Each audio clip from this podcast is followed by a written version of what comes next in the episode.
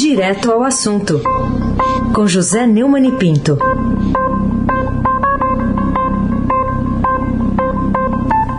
Oi, Neumani, bom dia. Bom dia, Raíssen Abac, Carolina Ercolim, Almirante Nelson e o seu transatlântico no Suez. Já desencalhou. Desencalhou aí, tá, tá flutuando. Tá flutuando. Carolina Ercolim. Carolina tá lá em Suez ainda. Já tá é... conectando aqui, já tá reconectando. Almirante Nelson e o seu transatlântico. Bárbara Guerra, Afrânio Vanderlei, Cam Bonfim, Emanuel Alice Isadora. Bom dia, melhor ouvinte, ouvinte da Rádio Eldorado, 107,3 FM. Aí, Abac, o craque.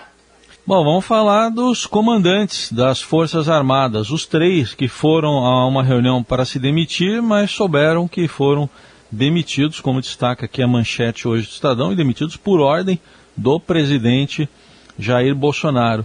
Eu queria saber de você como é que se explica o presidente da República nesse colapso que a gente está vivendo na saúde com a pandemia, recessão econômica, essa tragédia de tantos mortos, investir numa crise militar. É. É, primeiro, nada justifica, né? é, a não ser a sua completa insanidade. Né?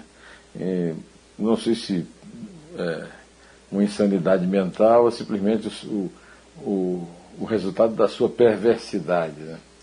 É, a reunião dos comandantes Edson Pujol, do Exército, Ilques Barbosa Júnior, da Marinha, e Antônio Carlos Bermudes, da Aeronáutica, com o novo ministro da Defesa, Walter Braga Neto, ontem, foi marcada por frases duras e tapas na mesa, segundo a reportagem completa que o Estadão está dando hoje, de Eliane Cantanhede e Roberto Godoy. Os três foram demitidos por não concordar com a politização das Forças Armadas desejada pelo presidente. O, o, o Braga Neto, inclusive, segundo todos os jornais estão noticiando hoje, perdeu completamente qualquer prestígio que ele tinha dentro da força, depois do papel ridículo que ele fez de atacar os comandantes é, e, e, puxar o saco e pa passar o pano para o Bolsonaro. Né? O, o, o Hélio Gaspar escreveu na sua coluna na Folha no Globo que Bolsonaro decidiu criar uma encrenca militar. Segundo Hélio, as Forças Armadas não são milícia e na porta da quitanda há mais de 300 mil mortes e 14 milhões de desempregados. Em qualquer país, qualquer época, quem tem problemas desse tamanho não precisa de novas encrencas. E eu digo mais: cada vez fica mais óbvio que não há mais vítimas, mas cúmplices entre os pais da pátria que mantêm no poder um capetão sem noção que cria uma crise entre seus pares militares, ponto sensível, para ocultar a incompetência dele e de sua lamentável equipe. É o famoso golpe do Jair sem braço, né? Carolina Ercolim, tintim por tintim. Carol está com um probleminha de conexão, eu vou tocando aqui enquanto ela toca, não consegue toca, toca, reconectar. Toca, toca o tuba, toca o tuba. Então vamos lá, eu queria que você falasse desse, poxa, outro dia, já faz tempo que a gente fala, né, Neumann, o pior dia da pandemia, e ontem foi outro pior dia da pandemia, com um recorde de mortes, e nesse mesmo dia governadores repudiaram um projeto do deputado Vitor Hugo, né, para ampliar os poderes de Jair Bolsonaro na pandemia. Queria que você falasse dessa tentativa que houve ontem na Câmara e que, pelo menos até agora, fracassou. É o famoso cara de pau, né? O tal do Vitor, Major Vitor Hugo, né? É, é, o Major Vitor Hugo faz parte de uma elite de oficiais das polícias militares que andou recebendo é, muitas benesses do Bolsonaro e são bolsonaristas fanáticos. Acontece que, pelo menos pelas informações que eu estou é, colhendo aí, a, a, coisa nas polícias militares estão bastante complicadas para manter essa paixão aí pelo Bolsonaro. Né? Segundo a, a, coluna do Estadão, é, o, o, os governadores e prefeitos, alvos constantes de ataques bolsonaristas, ficaram, ainda estão desesperados em busca de vacina e estrutura da UTI e, e tinham que reagir como reagiram. Né? O, o Bombig, da coluna do Estadão, registrou é, que o projeto é absurdo, absolutamente inconstitucional, é tentativa de dar roupagem legal ao intuito legal, ilegal, fervia em competências estaduais, segundo disse o Flávio Dino, governador do Maranhão, do PCdoB. É muito mais do que tirar poder dos governadores, o texto acaba com a federação. É bom lembrar, quando a gente fala do ato 5, que teve o ato 1, o ato 2, o ato 3, o ato 4. O retrocesso acontece exatamente no passo a passo. Temos que estar atentos a cada passo, afirmou o Wellington Dias, do PT, governador do Piauí. E eu afirmo que trata-se de uma tentativa óbvia de participar do autogolpe para prestar um serviço ao capitão sem noção. Só não vê quem só quer se completar junto com os filhotes e os fanáticos beneficiários de emendas que apoiam esse tipo de medida. Raíssa Abac, o craque, o tríplice coroado. Bom, outro título aqui hoje do Estadão, na editoria de política, para Braga Neto, golpe de 1964 deve ser celebrado. Celebrado está entre aspas aqui nesse título. Eu queria uma análise sua nesta data de 57 anos do golpe. É, na data de 57 anos do golpe, o golpe continua tendo sido um golpe. Um, é, um, é, eu quero dizer que o general Braga Neto não está criando nada, não está inventando nada. É, houve agora, na, na, queda do general Fernando Azevedo Silva, uma tentativa de glorificá-lo, de canonizá-lo. Todas as é, ordens do dia, do dia 31 de março é, de 2019 e 2020, assinadas pelo general Fernando, foram no mesmo tom um tom de que ah, ninguém viu nada, não passou nada. O movimento de 1964 é parte da trajetória histórica do Brasil.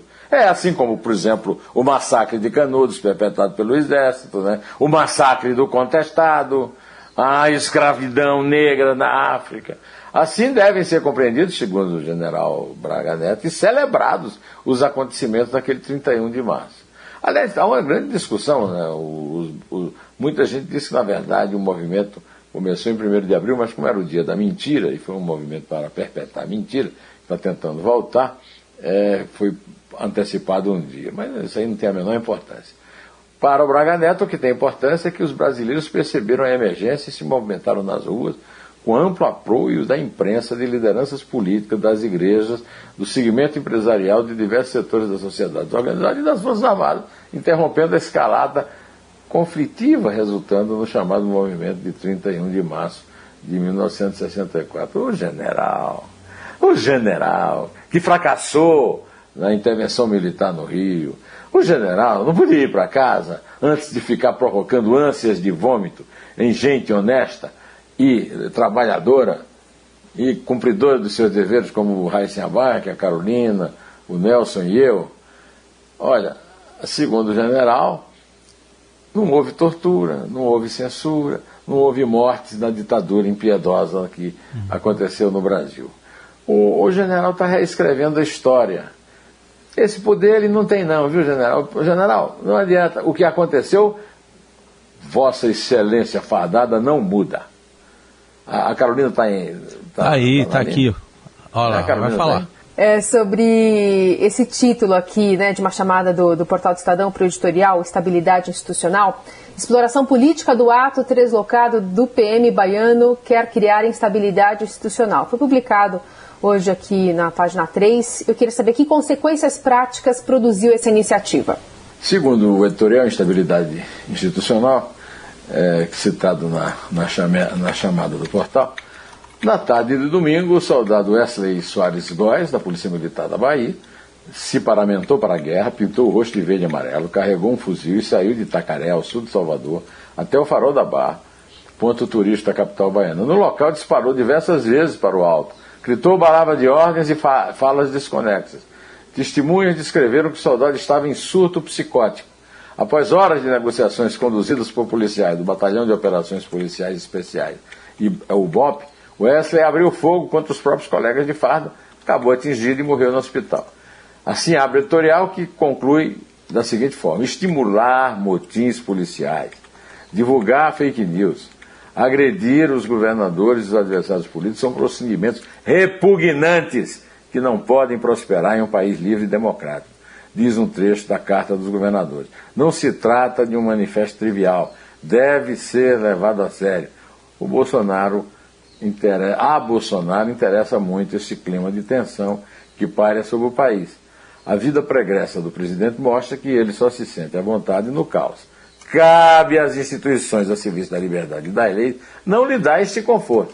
Ah, eu não quero é, bancar o spoiler, não. Já que o Almirante não tocou a música do spoiler, eu não vou bancar o spoiler.